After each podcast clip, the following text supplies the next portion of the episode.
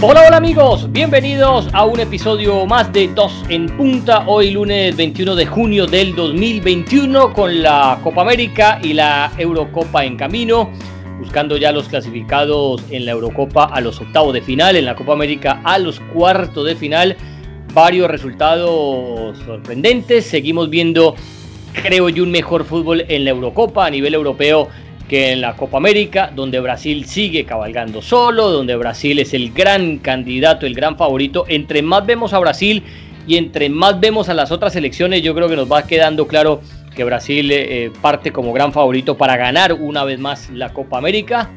Pero bueno, eso y todo lo vamos a analizar, a debatir junto al sensei de senseises, al señor al doctor, al ingeniero, al odontólogo Juan Fernando Mora. ¿Cómo me le va, joven? a ver, maestro, abogado, ingeniero, príncipe, arqueólogo, psicólogo, bailólogo, cinematografista, cuente a ver, ¿qué detalles hay? No, pues aquí, hermano, viendo fútbol hasta, hasta más no poder. te digo, no me lo Tiene los ojos cuadrados, ¿no? no, yo antes de que, de que fuera padre me, me deglutía, hermano, desde fútbol boliviano hasta uni, fue madre Macedonia del Sur que no existe contra Afganistán. Pero ahora, hombre, que hay ya labores eh, padrísticas. eso no sí, sí existe. Eso no es de paternidad, Te vaya con el flow, joven. Te siga con el flow del programa. No, no, pero no me atropelle el idioma, eh, joven. Parento, parentopadrísticas. Pues, hombre, ya queda, queda difícil también verlos todos, pero he tratado de, ver la mayoría. Los que no los pude ver los 90 minutos, pues eh, miro el resumen. Y hombre, la Copa América, no sé por dónde quieras empezar vos, Morita, pero, pero eh, la Copa América sí nos ha tirado unos huesos muy bravos hasta ahora, diciendo también que en la Eurocopa hemos visto como ese es Inglaterra-Escocia. Es Inglaterra-Escocia, yo te iba a decir.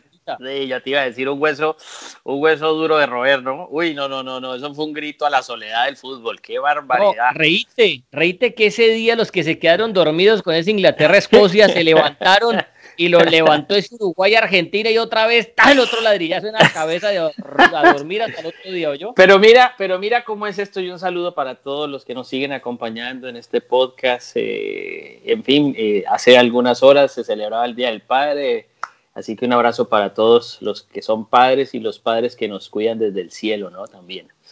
Eh, yo te iba a decir algo, es que lo discutía yo con algunos compañeros en las últimas horas pero es que ellos son el viejo continente, nosotros somos, nosotros somos el nuevo continente. Es decir, Europa siempre ha estado a la vanguardia de muchas cosas y nosotros vamos ahí, ¿sí? Es decir, hablamos, digo, de Sudamérica, porque Norteamérica, pues es otro tema, ¿no? También va muy de la mano de lo que es el avance cultural, social, deportivo de lo que se vive en Europa.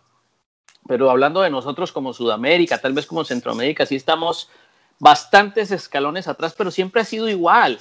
Lo que sí yo tengo que volver a, a remarcar es que vemos un alto nivel en la Eurocopa de jugadores con muy buena calidad, pero los grandes equipos de Europa siempre se están nutriendo del talento sudamericano y eso ha sido desde siempre, ¿no? Y, son incluso hasta esos jugadores los que siguen marcando la diferencia, saber un, un Maradona, lo que, lo que pudo haber sido incluso hoy Messi, y bueno, y tantas otras figuras de, de Sudamérica, Suárez, Cavani, que sí, juegan en una mediocre, pobre, fea, mala Copa América, pero esos son los equipos que los están observando para después comprarlos, ¿no? Los equipos europeos, digo yo. Es que, es que también cuando embutiza a la gente de Copa América, cuando estás jugando una Copa América cada vez que te levantas de la cama, pues yo creo que eso también le quita esplendor, le quita, eh, no sé, esa hambre de triunfo, e, ese deseo de competir, porque como que te volvés a repetir y a repetir y como en, en, Latinoamérica, en Sudamérica solo son 10 países, ¿no? Iban a invitar a, dos más para que se pudiera hacer eh, tres grupos de cuatro y, y, de pronto cambiar el formato. Pero, pero a ver, Chile 2015, ¿no? Vamos a hacer cuenta, Chile 2015, una Copa América. La Centenario 2016, la que se hizo en Estados Unidos, dos Copa América.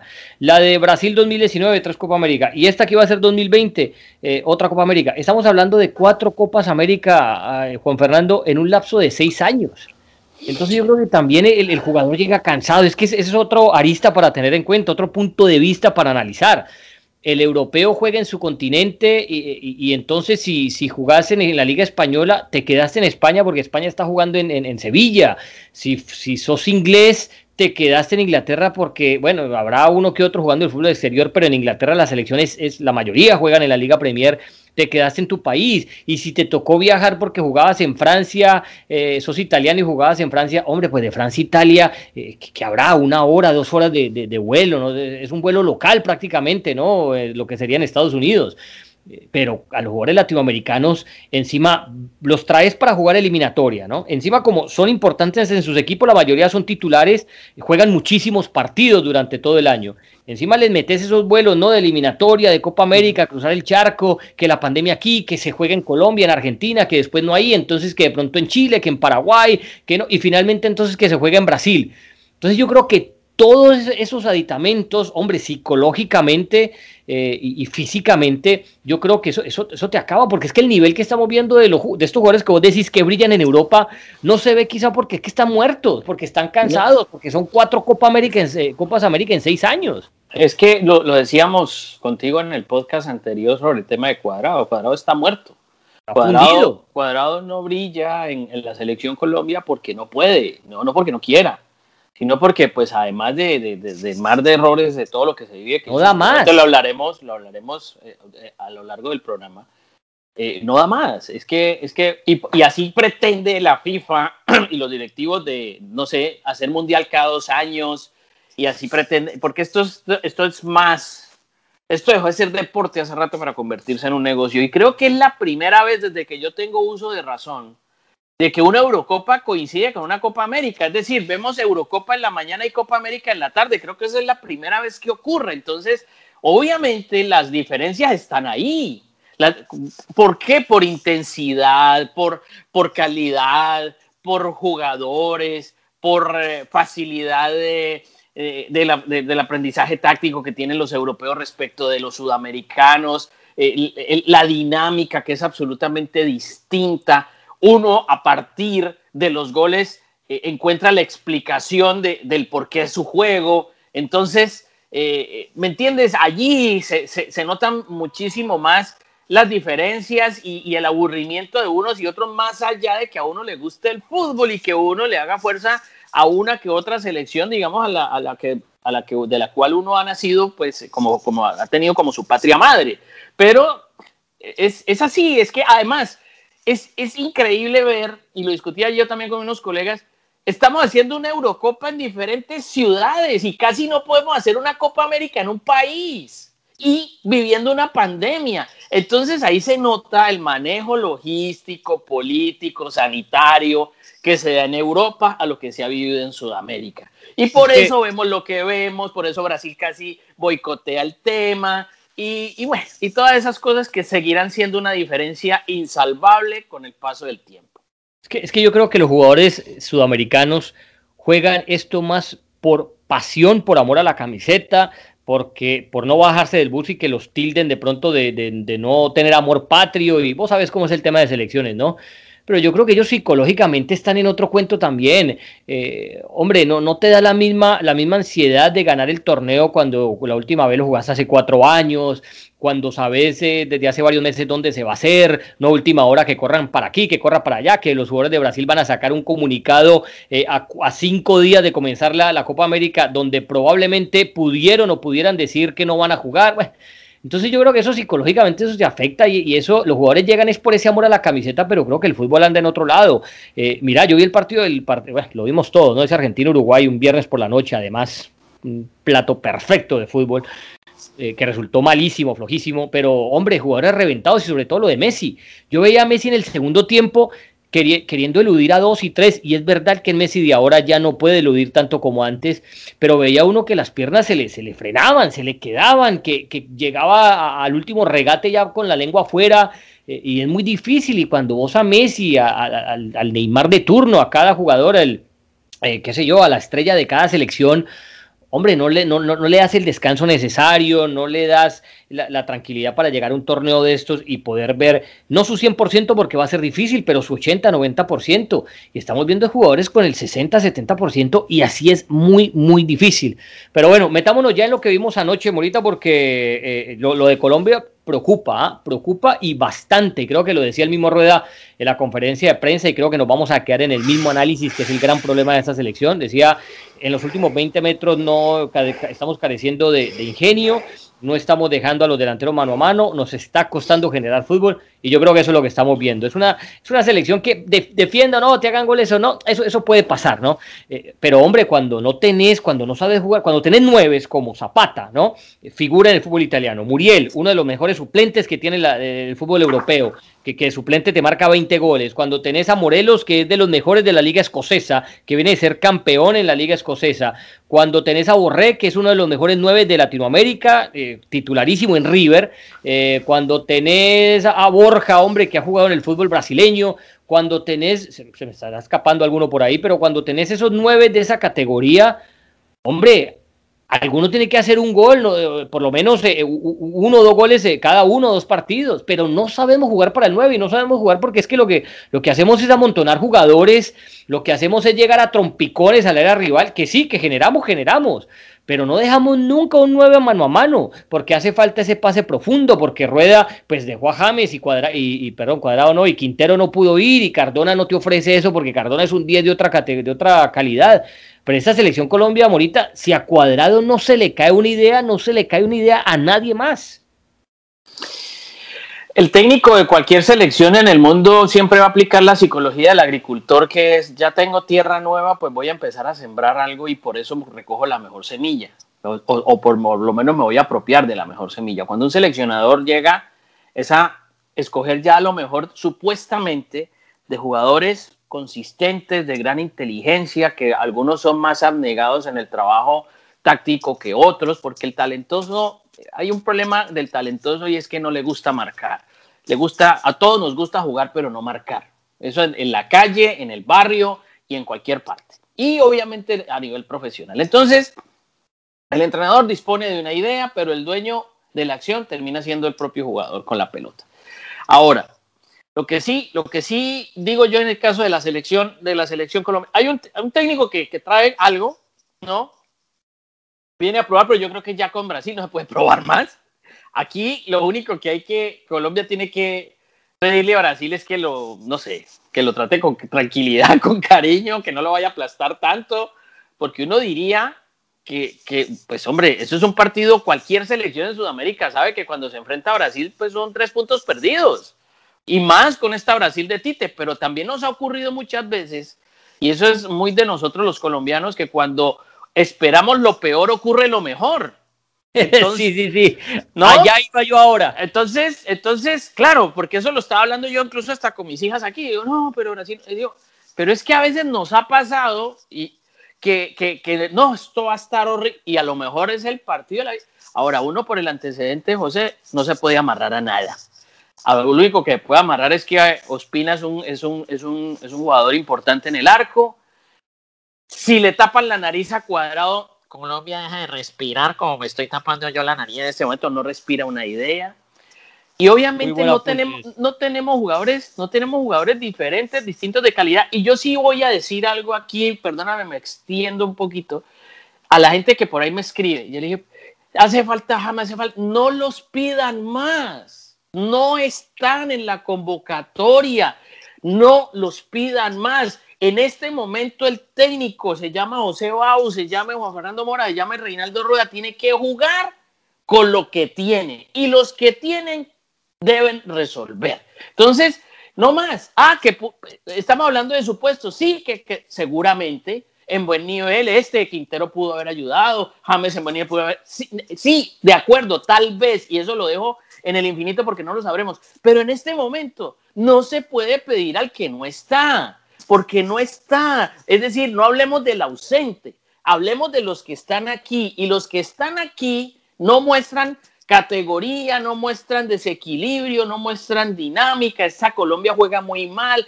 no sabe a lo que se juega y yo creo que el técnico más lo sabe. y tendrá que, que, poner el equipo medianamente competitivo ante una Brasil que es arrolladora, pues. Sí, mira, yo estoy de acuerdo en eso de no los piden, pues no los pidan porque no están, o sea, entonces eh, hay que construir eh, y para construir, pues construís con lo que tenés, no puedes decir, no, es que yo quisiera hacer aquí pues que ladrillo chino, pero tengo el ladrillo ruso, no, pero Mario, no lo tenés, pues construir con lo, lo que tengas. Ahora, yo sí lo que creo es que esto le queda experiencia a Rueda, ¿no?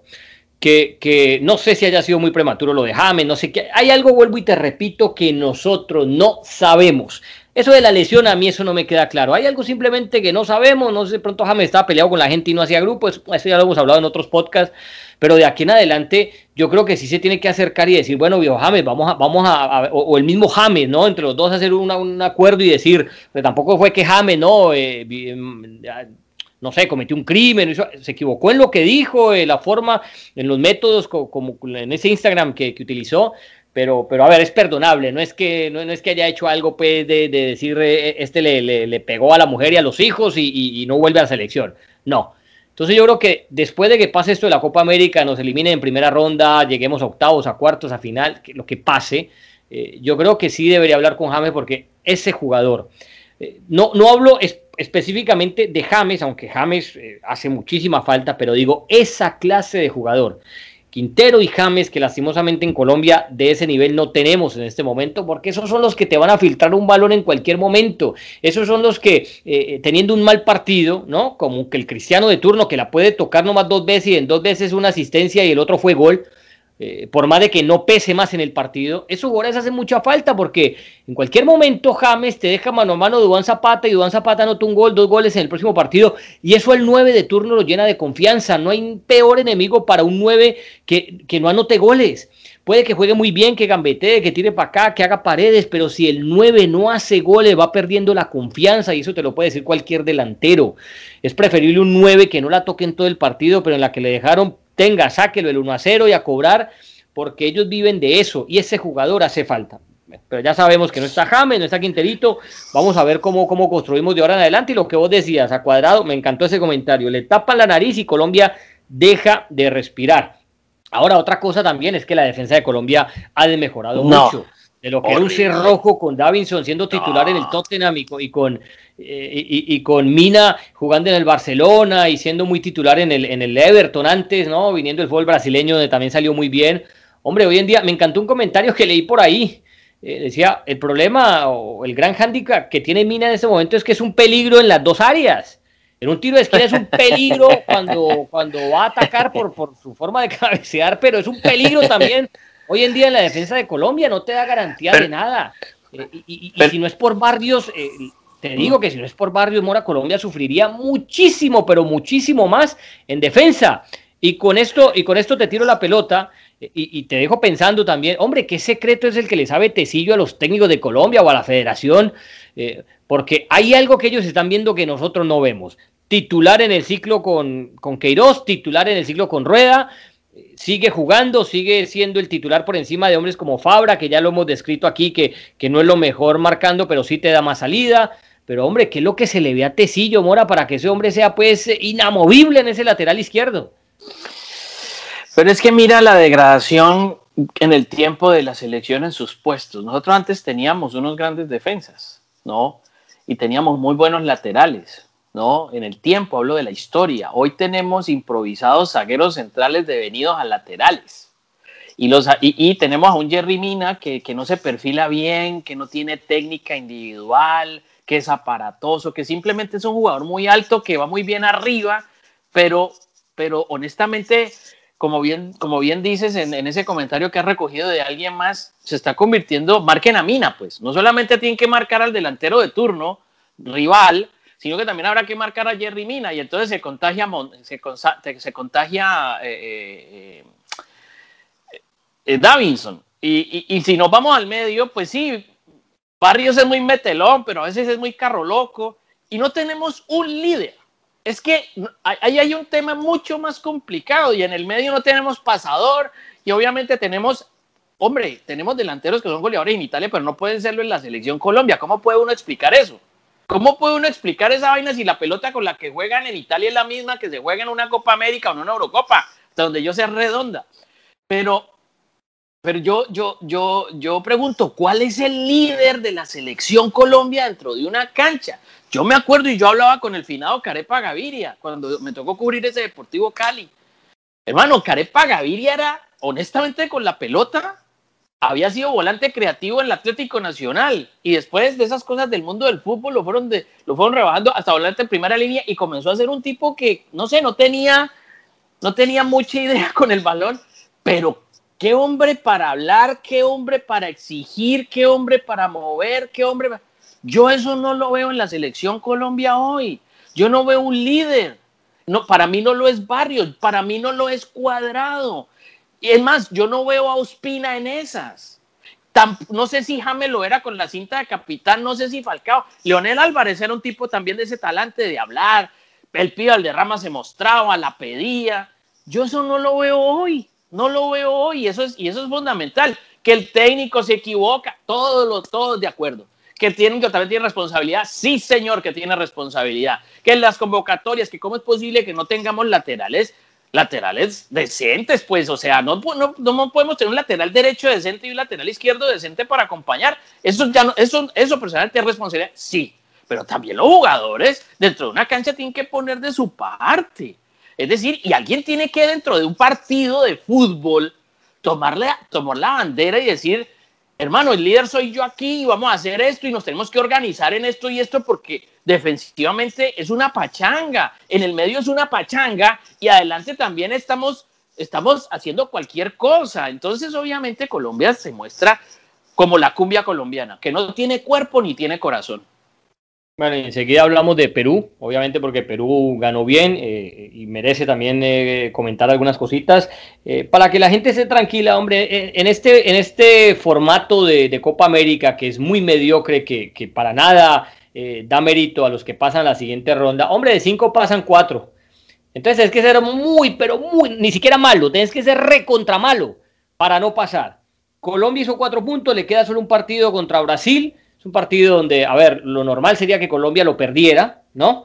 Y con esos cuatro puntos le, bastaría para meterse en la siguiente ronda, que son cuartos de final. El problema es que, como más abajo en tres, pues vas a terminar enfrentando equipos que, terminen más arriba del otro grupo. Entonces es un gran problema porque en la siguiente ronda te puede tocar Argentina tranquilamente. Aunque el nivel ha estado tan, tan disparejo y, esto es tan, tan, tan de partido a partido que Colombia es capaz de hacerle otra vez, eh, de hacerle un buen partido, así le toque a Argentina, otra selección Eh, más potente.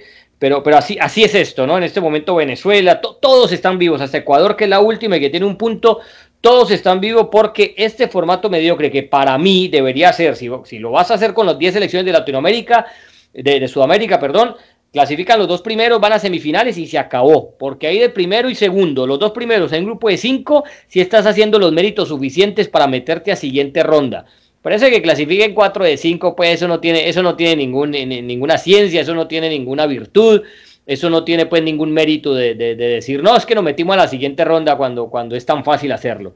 Y lo de Perú, hombre, Morita, Perú ganó los partidos que tenía que ganar. Mira, después de que pierde el partido de eliminatoria, después del receso contra Colombia 3 a 0, tiene que jugar contra Ecuador en Quito y va y le gana. Después juega contra Brasil lo golea 4-0, pero es un partido perdible para todo el mundo, incluido Argentina en este momento en Sudamérica. Y después le toca a Colombia en la Copa América y va y le gana.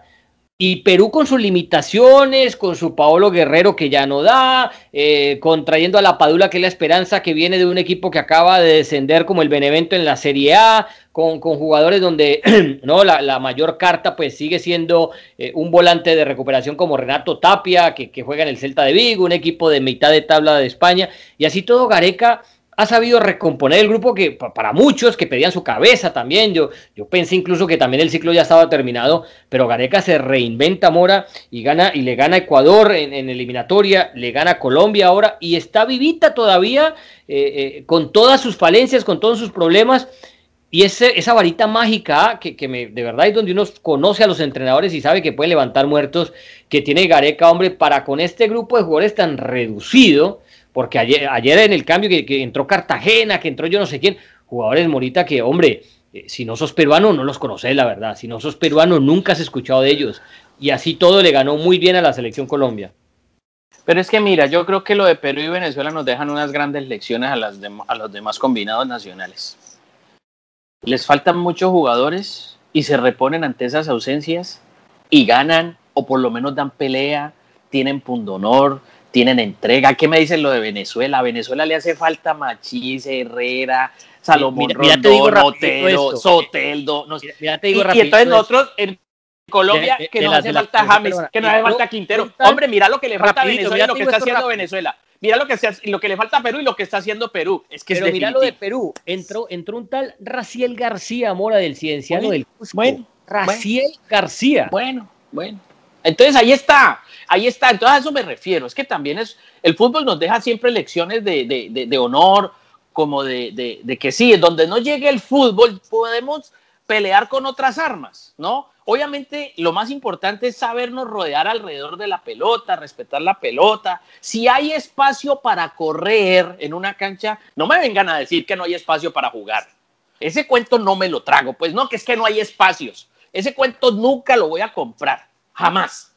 No, si hay espacios para correr, hay espacios para jugar. Una pared, entregar bien la pelota, eso es fundamental en el fútbol. Lo vemos en la Eurocopa, lo vemos siempre, pero pues claro, hay gente que se pone en individualidades y como se, hemos individualizado el éxito, ¿no? También los cronistas deportivos, es que este equipo sin Messi no es. Es que este equipo sin Cristiano tampoco. Es que este equipo sin James y sin este tampoco. Es que.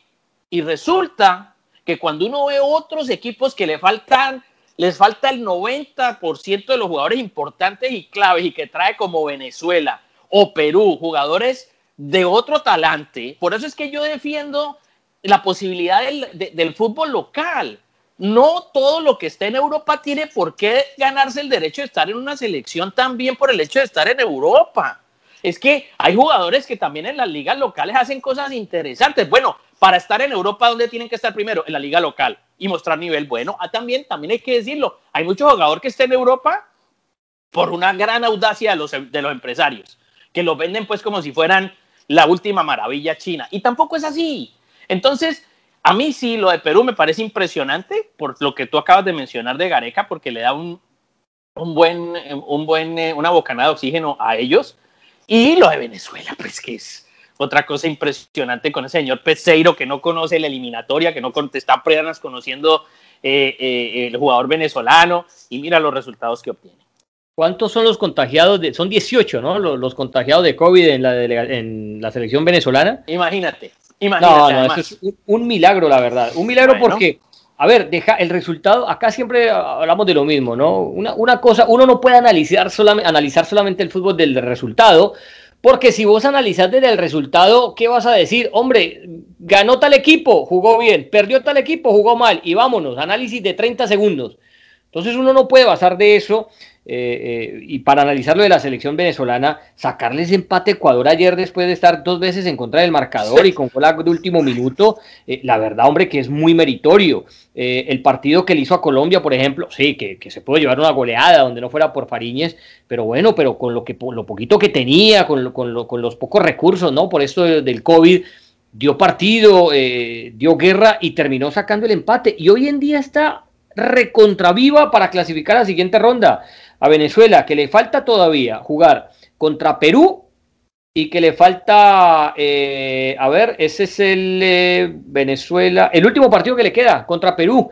Tiene dos puntos. Si llega a ganarle a Perú, pues se mete tranquilamente en, fase de cuartos de final. Y si llega a empatar, dependiendo de lo que haga Ecuador, eh, también se podría meter. Así queda eliminada, hombre. Yo creo que esta Venezuela, todo el mundo esperaba, Molita, de que los cuatro partidos que jugaba o que jugara los iba a perder.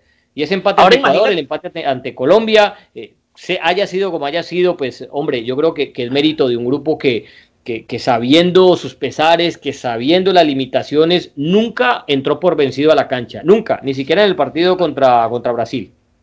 Ahora imagínate la ventaja que tienen esos técnicos como Gareca y Pezzeiro, de haber tenido que utilizar por A, B o C por las circunstancias de la pandemia, porque jugadores se lesionaron, por todo lo que sea, muchos de ellos figuras, tuvieron que utilizar otros jugadores como accesorios a ver qué pasaba y que estos jugadores les hayan respondido cuando los, los buenos, entre comillas, que quedaron por fuera, regrese. ¿Usted se imagina el nivel de competencia que va a tener esa, e, esa, esa nómina?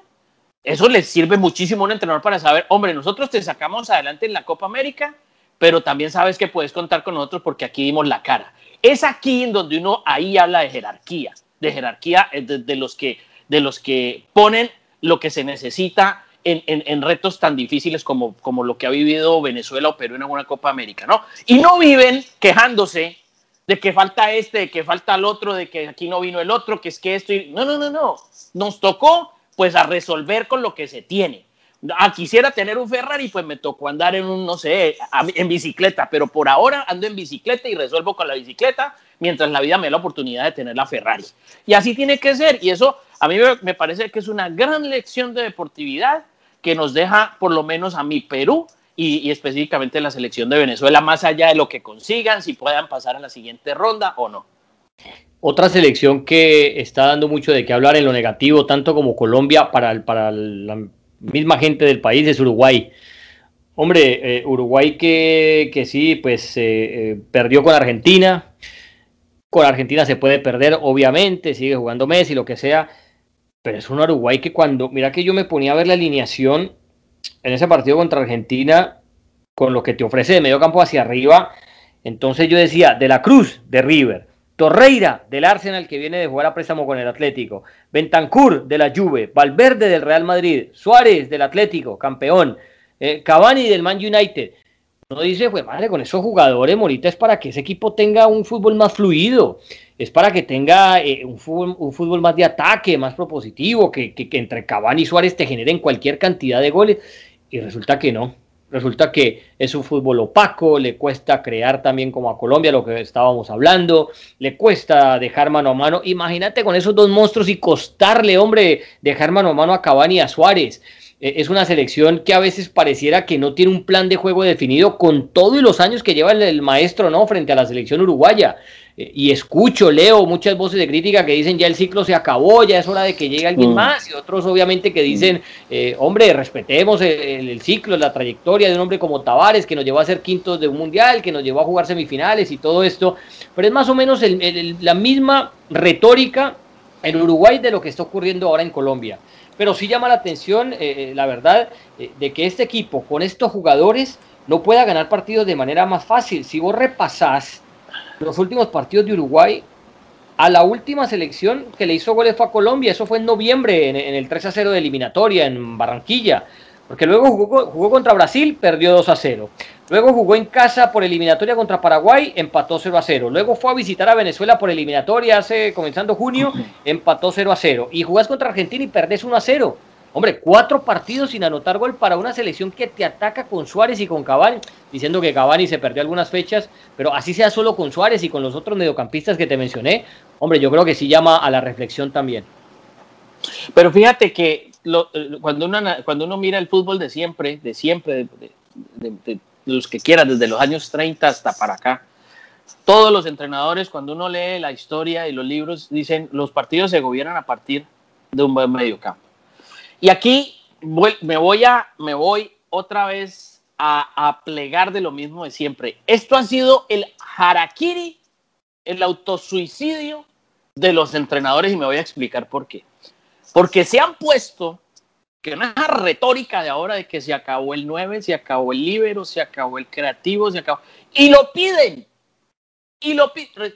Entonces, no, es que no hay quien le lleve la pelota a Cavani. No, es que no hay quien le lleve la pelota a Suárez. No, pero si es que el 10 ya acabó, pero si es que ellos lo acabaron. Entonces se tienen que improvisar a Cabecita Rodríguez, a, improvisar a Valverde como creativo, a improvisar a Bentancur que no es creativo, cuando una selección como la uruguaya tuvo, Dios mío, a Benguechea, a Carrasco, a Francescoli, a Recoba, jugadores de ese talante, y Uruguay tenía siempre jugadores adelante muy importantes, pero había otra, otra clase de juego. Hoy como los entrenadores del mundo se encargaron de matar esa clase de jugadores, entonces resulta que cuando están del cuello, ahí sí lo buscan, ahí sí lo buscan. Ese es el famoso, en estos días estaba hablando con alguien y decía, ese es como los entrenadores convocan cinco delanteros y ponen uno en cancha. Ya cuando el partido lo tienen en contra, entonces ponen cuatro o cinco delanteros a ver cómo ganan. Esa, esa es otra que no se entiende. Pues es la misma del 10. No, no pongo un 10 porque es que eso se acabó. El, creativo se acabó.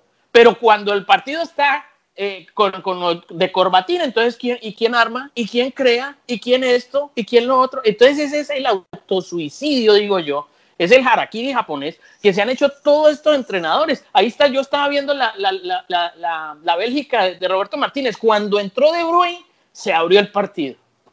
Cuando entró De Bruyne, se abrió el partido, el partido anterior antes del que jugara con, con, Finlandia. Y hoy, también hay que decirlo, José, hoy todos los equipos le complican, le complican la vida a cualquiera es que mira ese Inglaterra-Escocia. A ver, Escocia, ¿cuántos jugadores importantes tiene Escocia y cuántos jugadores en equipos que tenía la selección de Inglaterra? Jugadores de Manchester. también hay que decir que Inglaterra ha retrocedido. Bueno, por eso, pero te digo, jugadores de grandes equipos, a a lo que yo me refiero. Es que por el hecho de que tú estés en Real Madrid y todo eso, pues el otro cual que estás enfrentando también tiene dos brazos, dos piernas, una cabeza, dos ojos.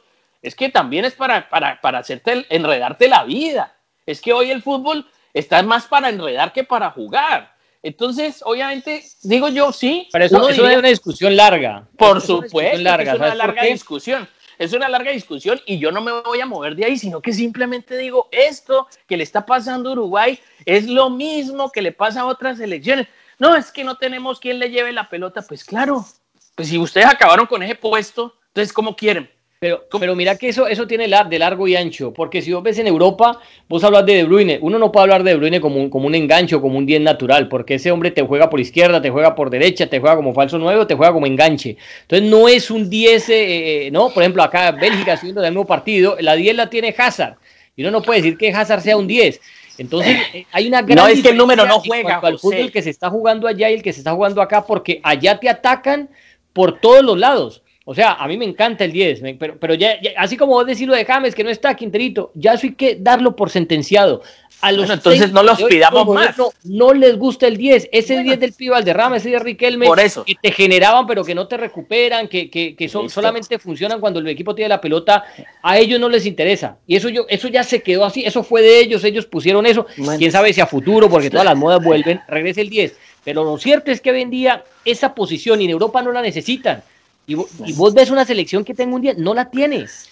No la eh, tiene. no, es, pero tiene un jugador diferente que desde el medio te marca la pausa y el ritmo y un cambio de ritmo en un pase. pero mira lo que hizo Cardona, Cardona con Borja en un pase largo, metió para, para, para que Borja pudiera encontrar ahí el penal. Pero alguien que haga eso, alguien, tiene que haber alguien para esas cosas en el fútbol. Yo digo, yo no, sí, yo entiendo, y el número no juega, es como por llevar el 9, es como llevar, eso ya no existe, ese, el tema del número ya no existe, yo no hablo del número, hablo de un jugador de esas características que te pueda unir a través del pase. Entonces, sufre Uruguay, y entonces van a incluir a Vecino y a Diarrascaeta de, de enganche cuando Diarrascaeta no ha sido enganche. Entonces, ahí es donde yo voy, ¿qué están inventando? ¿Qué más es la otra? De Arrascaeta. Hombre, me he cansado yo de verlo en, en el Flamengo eh, no jugando como enganche, pero sí generando cualquier cantidad de ocasiones de gol eh, arrancando desde la banda. Entonces, ¿por qué en las elecciones no da resultado? Eso, eso, eso, y eso, ojo que eso también tiene una explicación.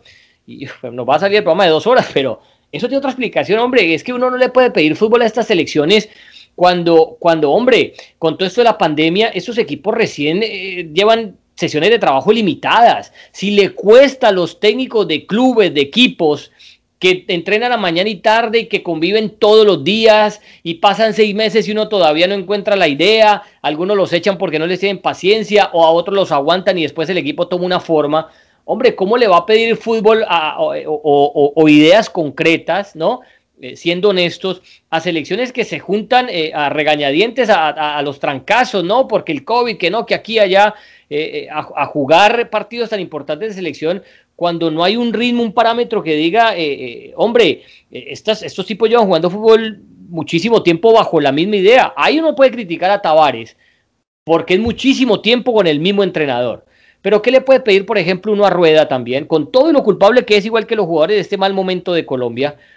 Pero hombre, si esto se trata de repeticiones y hemos coincidido todos en esto, que el fútbol es repita, repita y repita para que hayan movimientos mecanizados, para que se tenga una idea, y no puede haber, porque es que la, sesión, en, las selecciones los técnicos, más que técnicos, son seleccionadores. Terminar ganando torneos y todo esto porque seleccionas al mejor grupo, más no porque eh, tu equipo es una maquinita. Son contadas las selecciones a nivel mundial que vos puedes decir, esta selección juega a lo que quiere su técnico. Es una maquinita porque su técnico la tiene jugando así. Y si querés un ejemplo, la, Bélgica de Roberto Martínez, que uno sí, le ve la forma a ese equipo también porque lleva tiempo eh, Roberto Martínez entrenando eh, a, Bélgica. Pero otros equipos que no, simplemente por eso, porque no te da. Vos recordás cuando la eliminatoria, por ejemplo, creo que la última vez fue para Italia, la de Italia 90 que las eliminatorias en Sudamérica, por ejemplo, se, se, dividían los 10 países en tres zonas, tres de, eh, dos de tres y una, una, zona de cuatro, jugabas partidos de ida y vuelta,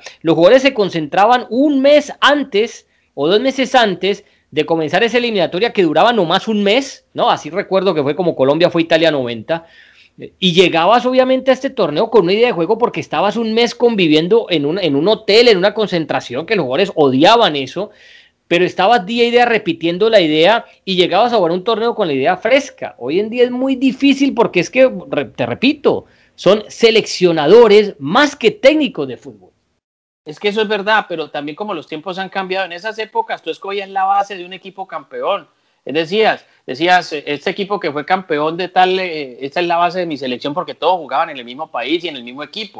También. Entonces prácticamente Tú no tenías que trabajar mucho, sino refrescar ciertas cosas y adicionar este que venía de Francia, este que venía de Italia y este que venía de Alemania y para de contar, porque los demás estaban en, su respectiva liga. No, hoy no, hoy todos vienen de todas las ligas del mundo, tienen que entender, tienen que manejar diferentes jet lags, tienen que eh, manejar otras cosas, es decir, eh, no sé, eh, pero, pero también es cierto que no están los técnicos de hoy como para decirle a un jugador como, como cualquiera, como Suárez, Cavani, Messi, hermano, péguele con borde interno, péguele con borde externo, no la sabe parar de pechito, no la sabe parar de cabeza, cuando muchas de las decisiones de los jugadores con la pelota son, también hay que decirlo, actos reflejos. Son actos reflejos, no, hay tiempo de razonar demasiado. Es recibiste y le pegaste, eh, te volteaste y le diste, te levantaste y cabeceaste, no hay ni, ni, siquiera momentos de razonamiento porque es así también con los jugadores. Los jugadores resuelven al instante eh, eh, eh, lo que mejor creen que necesita la jugada. Entonces, sí, que hay trabajo en el entrenador, sí, que el, el, entrenador lo acomoda en un, en un punto de la cancha, sí, pero tampoco el entrenador está para decir, porque ya estamos hablando de gente experimentada, que no está jugando el primer partido eliminatorio, a no ser que sea su debut, para decir, hermano, tiene que hacer esta cobertura, tiene que hacer esto, tiene que aprender a leer también el jugador que está todos los días manejando eso en su equipo y tiene que venir a una selección cuando una selección no viene, o sea, los jugadores no vienen de jugar fútbol a jugar béisbol, ¿no? Vienen a jugar fútbol también. Entonces, a veces como que les ponemos muchas cosas y los técnicos también le complican el tema cuando creo que no hay necesidad de complicar tanto este tema, este tema del fútbol. Sí, bueno, eh, creo que de la Copa América hemos hablado bastante. Bueno, Argentina eh, nos falta por mencionar. Yo creo que, a ver, vamos a repetir lo que hemos dicho muchas veces. Eh, vuelve a ser Messi lo que quiera Messi, lo que trata de hacer Messi y 10 más. es un equipo desde, yo me acuerdo con, con, nuestro colega Pablo Mariño, siempre él pedía el recambio, que no más eh, los Higuaín y toda esa generación. Y yo le decía, perfecto, Pablito, pero, pero, pero hombre, si, si esos siguen siendo los mejores y eso es lo mejor que hay, si vos me decís que es que Higuaín le está quitando el puesto al mejor ahora que está en yo no sé qué equipo, o que, qué sé yo, Di María está tapando a este o al otro, pues obviamente sacalos y pone otros. Pero cuando los que están abajo no son superiores ni juegan en mejores equipos de los que ya están, ¿cómo pretendés que cualquier técnico que llegue haga los cambios para que después lo critiquen y digan, ¿y por qué no llevas a los que a los que a los demás categoría, ¿no? Porque un técnico también se cuida mucho de eso. Trayendo también el tema de lo que decías vos, que los de ligas locales y todo eso. Hombre, para un técnico sería enterrarse, llevar a un jugador del Tolima y no a uno que juegue, por ejemplo, en, el Everton. Ah, que pronto el del Tolima anda mejor, sí, pero vos ya sabes cómo es la gente, ¿no? en ese caso. Y lo de Argentina, pues, pues hombre, cuando vos lees que lo Chelso, que Paredes, que, que, que Tagliafico, eh, eh, que, que de, Paul, hombre, De Paul juega en el, en el Udinese, ¿no? Y lleva rato jugando el fútbol italiano. Y, no así que es un mal jugador. Hombre, pero si, si no sale del Udinese, si le alcanza para, para estar en el Udinese después de que es un guardia veterano, es porque de pronto ese es su nivel. Porque de pronto no le da para más. Entonces, cuando vos ves esa nómina, vos te das cuenta que más allá de Messi, Argentina es un equipo recontranormal, que mañana puede jugar contra Ecuador, contra Colombia, contra Perú, y estos equipos le van a hacer guerra porque es que no hay gran diferencia en esa Argentina de antes de, de no, de, de, Batistuta, de Crespo, de Abel Balbo, de, de Ortega, que vos, vos decías tú, jugadores, y aquí jugadores de categoría, que, que si lo, se lo llevan a, a, al fútbol europeo es para jugar en equipos de categoría también allá. El Piojo López, no. eh, la Brujita Verón, eh, eh, todos estos, haya sido como les haya ido en los resultados, ¿no? Que eso es otro tema. Pero cuando vos ves esta Argentina, Mora, vos sacas a Messi y eso es un equipo común y corriente. Pues yo creo que la única potencia hoy de Sudamérica es Brasil. Y, y, y, ojo con lo que estoy diciendo porque Argentina tiene a Messi, pero había otras Argentinas, había otros Uruguayes, con todo y que Suárez, con todo y que Suárez y Cavani son buenos. Había otra Paraguay también, yo me acuerdo, había unas Paraguay muy complicadas. La Uruguay campeona de Argentina 2011. Bueno, bueno ahí está. Entonces, eh, ahí está. Entonces, entonces, hoy en día yo creo que la única potencia de Sudamérica es Brasil. Ahora, con todo y eso, Argentina gana, no convence. Eh, por ahí es lo de siempre, que Messi ya no es el mismo, que no, que, que, no se sabe, que no lo rodean como es, que es un equipo que no le quita la pelota a nadie porque tiene jugadores más jugadores que quitadores. Glochelso creo que es el mejor cómplice de Messi. Eh, eh, a mí, a mí me gusta mucho ese zaguero central Romero, que creo que es compañero de Muriel y de Zapata en el, el Atalanta. Puti Romero. Sí, bueno, ¿no? Sí, a mí me gusta mucho ese, ese, zaguero central. Creo que muy poquito va a durar en Atalanta. Lo va a llevar un grande de, de Europa prontico. Eh, imagínate, me, me parecería que ante la salida de Ramos, ese jugador para llegar a Real Madrid, bien perfectamente podría llegar allí este muchacho Romero. Y, y ah, tiene. No, no, y, no, no, no hay que esperarlo un poquito más, Morita. Pues no, pues no, pero pues ahí está. Entonces, no apoyemos, no apoyemos a los jóvenes, que yo no oye que no apoya a los jóvenes, ¿no? Ahí está. Cuando yo pido que hay que esperar, entonces está mal. Pero, pero, pero si usted lo hace, si usted lo hace, ¿eh? si usted lo hace, entonces está bien. ¿Se da cuenta? Que a, Ode, que Odegaard no. haga que sacarlo a sombrerazos del Real Madrid. ¿para no, qué? no, porque a mí me parece que Romero, que, no. pues el nuevo ratón Ayala. No, no, no, no es eso, sino que, hombre, ha mostrado categoría y no está jugando apenas. A, a, ver, está haciendo una muy buena campaña en Atalanta ese muchacho y me parece que es un muy buen defensa. A mí el que desentona ahí es Otamendi. No sé por qué Otamendi sigue jugando ahí en la selección argentina, ¿no? Que no hay más. Bueno, entonces, bueno, está bien. Entonces, entonces dice uno, esta Argentina ahí con nadito de perro va, va, llegando y de pronto se, y de pronto como son las cosas hasta se mete en una final. Pero pues sí, uno dice, de verdad que la situación con, con, con Scaloni no, no, no, no, no le encuentro la vuelta. Es que Scaloni no viene a asumir esto como rueda hace 3, 4 partidos. Es que se le da con todo a rueda y a eso, porque, pero es que Scaloni lleva cuánto y todavía Argentina no despega. Y él está intentando y todo lo demás, pero todavía no despega, pero por ahí va. ¿Pero por qué? Porque es Argentina, porque los argentinos le ponen orgullo, pundonor, le ponen ganas, deseos. Sí, bueno, joven, metámonos rápidamente a la Eurocopa, porque, a ver, eh, por acá tenía el, eh, la selección ya clasificada. Estoy viendo, acaba de anotar Bélgica 1 a 0, le está ganando a Finlandia y le está ganando Dinamarca a Rusia y con eso Dinamarca usted? Se está metiendo, eh, se está pasando como segunda, se está metiendo octavos, con tres punticos nomás, Morita, y, y, con diferencia de gol negativa y todo, imagínate qué grupo tan, tan, tan malito este, ¿no? El, el, de, el de Bélgica, Dinamarca, Rusia y Finlandia. Bélgica con puntaje perfecto, y Dinamarca que, que estaba prácticamente desahuciada, ahí se está metiendo, todavía no ha terminado. Pero te decía, las selecciones... Eh, clasificada. Déjame que lo tengo aquí hasta ahora. De Chile y Paraguay, Chile, ¿no? No, no, no, ya hablando de Eurocopa. Ah, ya, ah, bueno, de Eurocopa, ya, ok. No, pues que en la Copa América, Mora, nomás eliminan dos. ¿Qué nos vamos a poner a dar eh, eliminar? Sí, Igual acá sí, también, ¿no? Bueno, tranquilo, tranquilo, hágale. Acá hágale solo que se eliminan ocho, porque también este formato de la Eurocopa te premia los cuatro mejores terceros. Sí, y así sí, fue como sí. Portugal salió campeón en la pasada Eurocopa, ¿ah? No le pudo ganar ni a Austria, ni a Hungría, ni creo que el otro era Gal, no, no era eh, Polonia, y terminó ganando la Euro. Así es esto, entrando como, como la mejor tercera. Pero bueno, hasta ahora, Italia, Gales, Bélgica y Países Bajos, y por ahora se está metiendo Dinamarca. Problema grande tiene España, Hmm. porque a ver, no ha podido ganar ningún partido. Sí que peleado con la prensa, el grupo parece que mm. muy dividido, no, no, no entre ellos, sino eh, como, como cerrándose, como viendo a la prensa como el enemigo y todo, usted ya sabe cómo es Luis Enrique, ¿no? Sí, señor.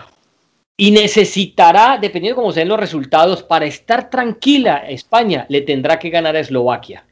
Y hombre, diría uno sobre el papel, pues por supuesto que, España le, le gana a Eslovaquia sin ningún problema. Mm. Lo mismo decíamos cuando mm. jugó contra Marruecos en el Mundial, lo mismo decíamos ahora que enfrentó a Polonia, lo mismo decíamos ahora que enfrentó a Suecia, y se está haciendo muy común de esta España, ¿no? La, la España post 2012, eh, que es la última Eurocopa que gana, se va haciendo muy normal que esta España, con grandes jugadores que tiene y todo, con figuras, empate con cualquier Suecia de turno sin, sin problema, ¿no? Y le, se le termine complicando y que Rusia la, elimine eh, eh, de un mundial de fútbol. Y ahora, si no le gana Eslovaquia, se le va a complicar, porque aunque con tres puntos podría meterse, ojo por ahí no se complica. Ojo si Polonia le termina ganando a Suecia y obliga también a, España a ganarle eh, a Eslovaquia. Rarísimo eso en un equipo con los jugadores que tiene España, la verdad. Pero algo muy raro ocurre, ¿no? Desde, te repito, desde que ganó la Eurocopa de 2012. A ver, en 2016, eliminados en octavos de final por Italia.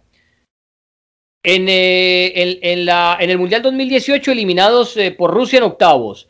En la Nations League de la primera que se jugó, la de la que ganó Portugal, tampoco pasaron de primera fase.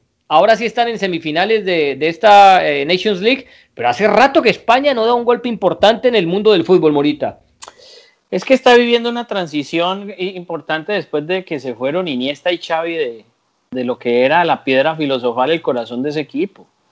Es que no es lo mismo que Pedri, que lo intente, ahora utiliza Llorente de lateral cuando ha tenido semejante campaña. Esa sí que no pues, entiende nadie, la verdad. Con el Atlético de Madrid eh, un poquito más adelante y este hombre lo pone de lateral. Bueno, no sé, son cosas. Y un ataque de técnico Luis Enrique. Son ah, cosas de entrenadores que porque quieren complicarse la vida, es que porque se quieren complicar la vida. Es que ellos también.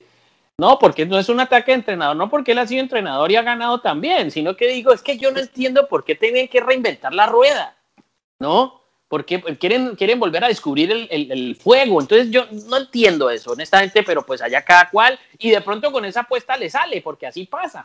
Así pasa. Vio usted que criticaba que esto, y mire, ahí está Llorente, el mejor lateral de la Eurocopa. Bueno, no sé. No, hombre, pero, pero, como que el mejor lateral por eso, de la Eurocopa, por eso, por eso te digo, pero, pero así son las cosas y son esas batallas, esas batallas que, que no sé, las que se meten los entrenadores que uno que uno no entiende. ¿A ustedes, los entrenadores y que les gusta eso? No, a ustedes, los entrenadores, que les da por ahí, usted que les da de entrenador y que de táctica y demás. Yo eso no, yo creo que uno tiene que simplificar las cosas porque si hay algo tan simple es, el balón. El balón es el que, el, que, el que al final no le hace fuerza a nadie. Pero sí creo que se complica mucho España y Morata no la, no la emboca y Gerard Moreno tampoco.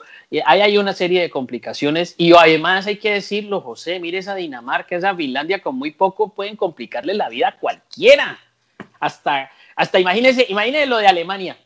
Portugal con, jugando bien, no qué, y entonces Alemania era un león. Estaba complicando a Alemania, Alemania era un león dormido, ¿no? Y entonces esa es como la que yo, cuando yo estaba viendo el partido, eh, viene el primer gol de Portugal, entonces era como que le estaba jalando los, los bigotes al león. Uy, pero antes del gol de Cristiano se había salvado Portugal Por eso te digo, y era, y era hasta que se despertó ese león de Alemania y dijo, ya no más, deje de molestar y cogió ese cachorro y para afuera y le metió su, su, su aruñetazo y, mire lo que pasó con Alemania. Entonces, eso, eh, eh, eh, los grandes son grandes y sobre todo cuando lo ratifican con el juego. O sea, Alemania es un equipo ahí con ese Kimmich que yo digo como lateral, pero me gusta más como, como, como, como volante. No, no, no, pero a mí me gusta más como volante, pero como lateral, qué cosa ese jugador. Casa y hasta ahí te rinde también. ¿Y qué tal ese Gusen, pues, compañero de, de nuestros compatriotas en Atalanta, pues oh, muy bueno. Ah, bueno, entonces, no sé, es que hay otra cosa en esta Eurocopa y, pues dice uno que bien. Gol de Lukaku, Morita, sacalo. Mire usted, mire, sacalo, vea, ahí está. Mire usted. Entonces, bueno, y además esa Bélgica, pues, del joven Martínez que juega, además porque los jugadores le copian, saben, el tipo no se, no se, no se, inventa, no se inventa cosas raras, pone a De Bruyne donde es, ahí donde tiene que ser para dejar de, frente a todo el mundo, le da libertad. Entonces, yo no sé, mire, ahí está De Bruyne haciendo, y haciendo bellezas. ¿no? Y, y mire esa Italia. Usted mira a Italia con el equipo A, con el equipo B, con el equipo C, con el Papa y gana. Y ponen al Papa y ganan. Entonces, y puntaje perfecto y cero goles en contra. Ahora, también es cierto y hay que decirlo, José, de esto que hemos, una cosa es la fase de grupos y otra cosa ya es cuando eh, venga aquí hay mucho equipo relleno. Ahorita discúlpame, pero es que cuando la Eurocopa era de 16 equipos que clasificaban 16 de Europa fuerte, por ahí se te metía uno, uno o dos rellenos, no más, y clasificaban los dos primeros de cada grupo y se iban directo a cuarto de final. Hombre, ahí sí había de verdad competitividad desde el inicio. Pero aquí, hombre, te llegan selecciones como Turquía, que, que para clasificarle tuvieron que ganar a Macedonia, a Andorra, a Estonia, y yo no sé qué países de esos más, pues, que, que, que de, de, de, de, fútbol, pues, eh, saben más, ya sabe de qué.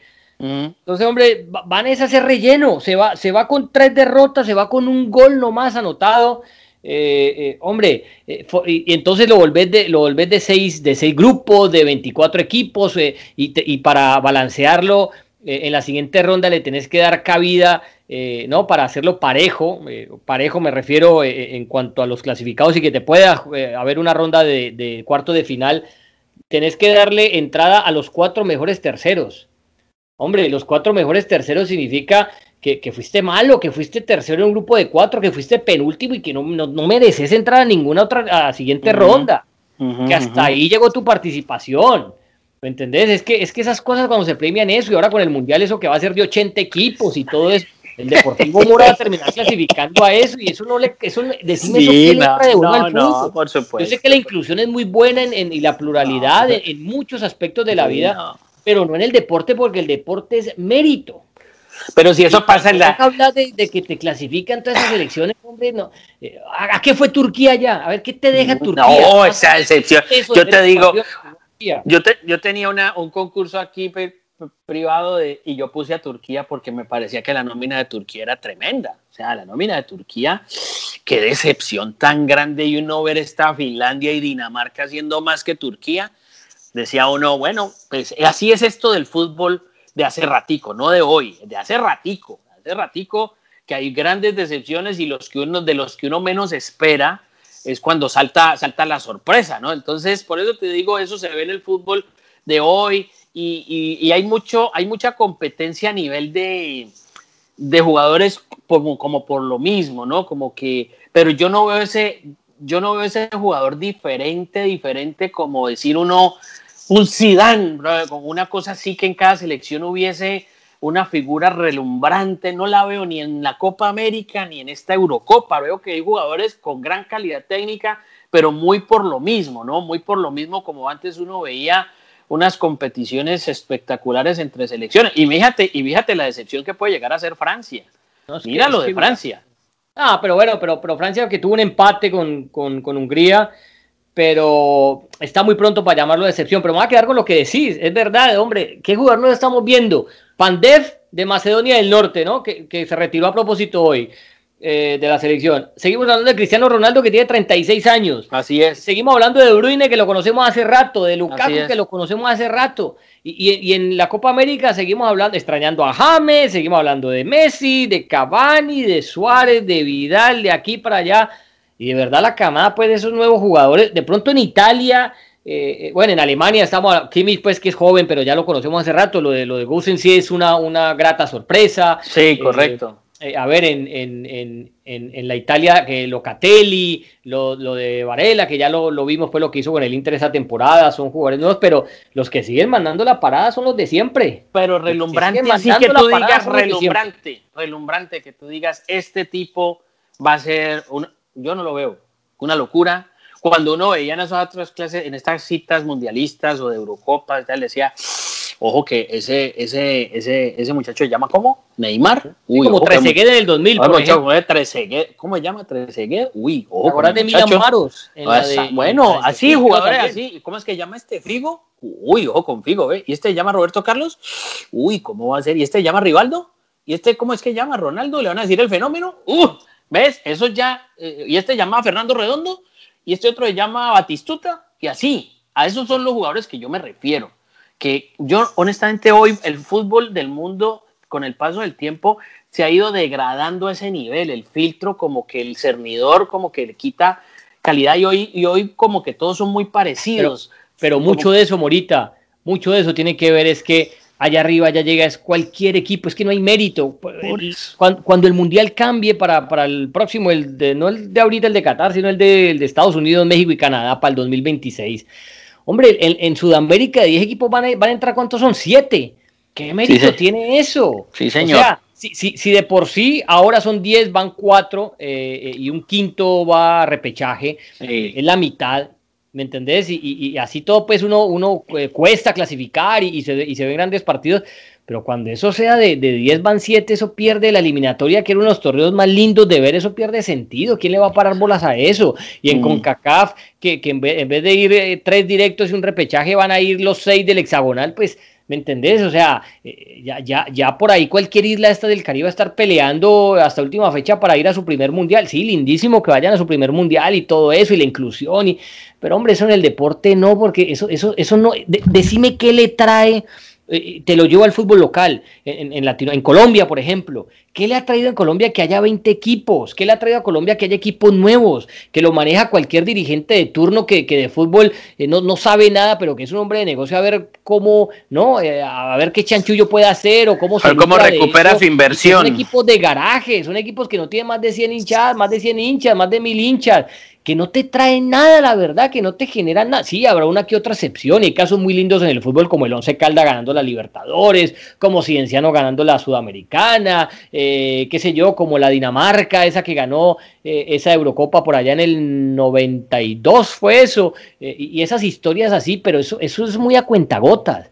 Eso no se ve siempre. Y entre más relleno le metas a eso, más calidad le vas a quitar al fútbol. Y ojo, ¿ah? Ojo, que los jóvenes, no nosotros, que ya, ya, ya estamos del otro, pues que ya, ya no pertenecemos a esa, a esa demografía, eh, tus hijos, bueno, tus hijas que están más grandes, mi hijo que, que tiene apenas cinco años, ellos cuando vean que, que, quién está jugando, que Finlandia contra Dinamarca y que no, papá, ellos van a estar en YouTube, van a estar en Instagram, van a estar viendo otras cosas que lo diviertan más, porque si, si, si, si los que llegan van a dar espectáculo como el que estamos viendo, eso lo va a alejar cada vez más y esto va a cambiar, pero para peor, si cabe la expresión.